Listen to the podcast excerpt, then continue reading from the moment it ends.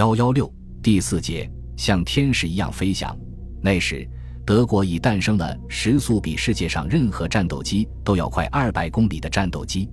当时，这种飞机确实还没有敌手。有人认为，一年之后，也就是当盟军开始大规模空袭时，这种新式飞机将会出现在德国的上空。然而，要做到这一点，必须下令加紧研制，尽最大努力成批生产机体和涡轮喷气式发动机。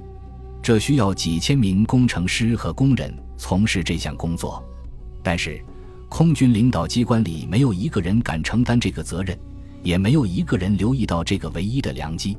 一直到一九四二年十二月。技术局才开始制定 V 二六二的生产计划，并定于一九四四年度投入生产，而且数目少得可怜，月产仅二十架。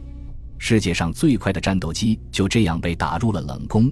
德国空军显然不关心它能否早日上阵。德国空军领导机关并不是头一次这样轻率行事，尽管 M 二六二后来获得了巨大的成功。但那时，它已不是世界上第一架喷气式飞机了。德国早在第二次世界大战前好几年就开始研制喷气式飞机。一九三九年，首先由海因克尔 T 一百，接着又由梅塞施米特 Mi 二零九创造的绝对速度记录，清楚地表明，螺旋桨式飞机的能力已达到极限。无论怎样提高马力。用这种传统的发动机突破时速七百五十五公里的记录已毫无指望。要想达到音速，甚至超过音速这个大胆的目标，看来不靠新型的发动机是办不到的。从理论上讲，在二十世纪三十年代就已清楚的知道，必须用通过气流不断向后喷射而获得推力的办法，来取代通过空气产生拉力拉着飞机前进的螺旋桨。在这方面，人们想出三种办法：一，由涡轮喷气发动机吸进空气，然后经过压缩机压缩进火燃烧室；与此同时，向燃烧室里喷油点火，压缩空气与燃料猛烈燃烧产生的高压气体由尾喷管喷出，利用产生的反作用力推动飞机飞行；二，利用火箭发动机，它与涡轮喷气发动机相反，不需要外部气体。燃烧时所需的氧气和燃料都放在专门的容器里，点燃其混合气体即产生推力。这种发动机的推力非常大，但几分钟的时间就会烧光所有的燃料，所以这种发动机只能在短时间内有效。三，从原理上讲，最简单的是冲压式喷气发动机，往两头粗中间细的烟筒中高速吹入的空气靠本身的压力在烟筒中压缩。然后喷油点火，结果可以产生很大的推力。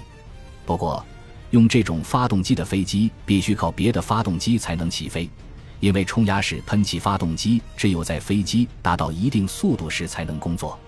冲压式喷气发动机实验是由当时特劳恩飞机实验所主任、物理学家欧根森格尔博士于1941年秋后在吕内堡野外进行的。第一次采用这种新方案的飞机制造商是恩斯特·海因克尔，他在一九三五年末曾遇到过年轻的维恩·赫尔冯·布劳恩。那时，布劳恩还在柏林近郊克马斯多夫的射击场进行火箭试验。他坚信可以用火箭发动机使飞机飞起来。不过，他是一个陆军兵器局的官员，没有飞机供他们实验。这时，海因克尔来到火箭试验场。他送给布劳恩一架 T 幺幺二式机体进行试验，又选派几名工程师协助工作。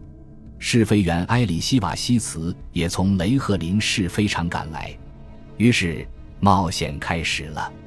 首先是把布劳恩的火箭发动机装进机身，在机库里让它燃烧启动。人们一开头是躲在水泥掩体里。燃烧室曾几次发生爆炸，机体炸坏了。海因克尔又送来一架新的，后来又炸坏了。海因克尔干脆送来一架带发动机的完整的 T 幺幺二式飞机。他决定让瓦西茨在离地以后再点燃火箭。不料在做地面滑跑试验时，T 幺幺二解体，飞行员被甩出来。布劳恩并没有因此罢休，他又从海因克尔那地搞来一架 T 幺幺二式飞机。一九三七年夏。第一架火箭式飞机试飞成功。T 幺幺二式飞机以很大的角度跃升，在机场周围飞了一圈之后安全着陆。这以后干起来就容易多了。海因克尔独自研制了一种名副其实的火箭式飞机 T 幺七六。这种小型飞机机高仅一点四四米，全长只有五点二零米，机身像定做的衣服一样罩在座椅和发动机周围。座舱里坐不下人，驾驶员要把脚伸到前边，仰卧在里面。在透明的座舱盖下，呈现出一副靠在沙发上的姿势。机翼面积非常小，只有五点四平方米。乌德特见了，怒不可遏地说：“这不是一枚带座椅的火箭吗？”基尔的化学家赫尔穆特·瓦尔特博士研制出一种推力为六百公斤的可控式火箭发动机，它比是劳恩的火箭烤炉要可靠得多。安装这种瓦尔特火箭发动机的 T 幺七六式飞机不久便在波罗的海乌泽多姆岛的海岸进行了首次滑跑试验和令人生畏的空中跳跃。一九三九年春，埃里希瓦西茨在佩内明德机场继续进行试验，在狭小的跑道末端停住，要比火箭喷火还危险。当时因机翼擦的，造成飞机打地转的事故经常发生。瓦西茨毅然决然地要进行空中跳跃了，那是在晴朗而宁静的1939年6月20日。在这以前，他在跑道上进行过多次地面试验，每次试验，这架小巧玲珑的飞机反应都很好。下午，花炮试验成功后，他回到工程师跟前说：“试飞准备完毕。”瓦西茨在头一天晚上就写好了遗书。他的坚强决心终于战胜了工程师们的担心和警告。为了慎重起见，他们又把飞机的各个部件彻底检查了一遍，并添足了危险的燃料。两个工人跑到附近一个房子里，抱来一只刚出生的小猪仔，作为吉祥的礼物献给瓦西茨，预祝他试飞成功。T 幺七六式飞机开始滑跑，途中遇到一个小坑，飞机便跳了起来，唰地倾斜了。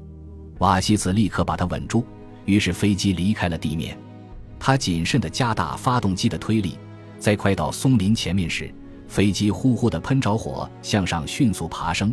一股可怕的力量把瓦西茨压在座椅上，几秒钟的功夫就飞到波罗的海上空。现在他必须转弯，否则就会找不到机场。火箭发动机只能工作一分钟。飞机向左转弯。机头对准了机场，恰在这一瞬间，发动机停车了。虽然速度还很大，但机轮却有效地缓冲了着陆时产生的冲击。飞机在跑道尽头停了下来，朋友们的欢呼声使瓦西茨猛地从一片寂静中清醒过来。他立即打电话给对这次试飞毫无所知的海因克尔博士：“博士，我向您报告，世界上第一次纯粹的火箭飞行已经结束，用的就是您的 T 幺七六式飞机。”您从我的声音可以知道我还活着吧？海因克尔急忙把这件事报告给航空部。航空部听到海因克尔的消息，不禁目瞪口呆。第二天，六月二十一日，以米尔西·乌德特为首的技术局所属各方面人士匆忙赶到佩内明德。瓦西茨又驾驶着喷火的火箭给他们表演了六十秒钟。瓦西茨本人得到了感谢和赞扬。但 He 幺七六式飞机却遭到米尔西和乌德特的否定，他俩满脸愠色，看不出这一当代壮举的是非有哪点使他们高兴。原来海因克尔又一次没和航空部商量，就擅自进行了研制，这是给他一点脸色看。这不叫飞机！乌德特大声训斥：“今后严禁再搞这种屁股坐在火山上的飞行实验。”就这样。海因克尔和把生命都赌在试验上的瓦西茨等一伙合作者只好呆呆地留在机场上。海因克尔提出了强烈抗议，并且在1939年7月3日邀请希特勒和戈林观看了在雷赫林附近罗根蒂恩举行的 T-176 式飞机公开飞行表演。但是，一般人所关心的是飞行员的本领，对这种具有划时代意义的飞机并不感到多大兴趣。海因克尔可以有继续进行试验的自由，但却没人订货。战争一开始，他便接到命令停止试验。于是 He 幺七六被运到柏林的航空博物馆，直到一九四四年被盟军飞机炸毁时还装在箱子里。海因克尔在研制 He 幺七六的同时，还研制了一种 He 幺七八喷气式飞机。这种飞机的研制工作进行的也很不顺利。这种动力装置既需要有非常高的速度，又需要有较长的飞行时间。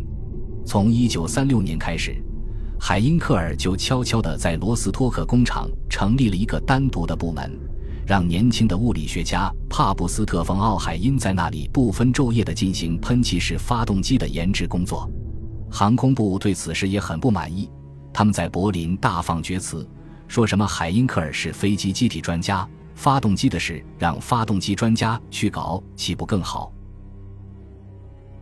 本集播放完毕，感谢您的收听，喜欢请订阅加关注，主页有更多精彩内容。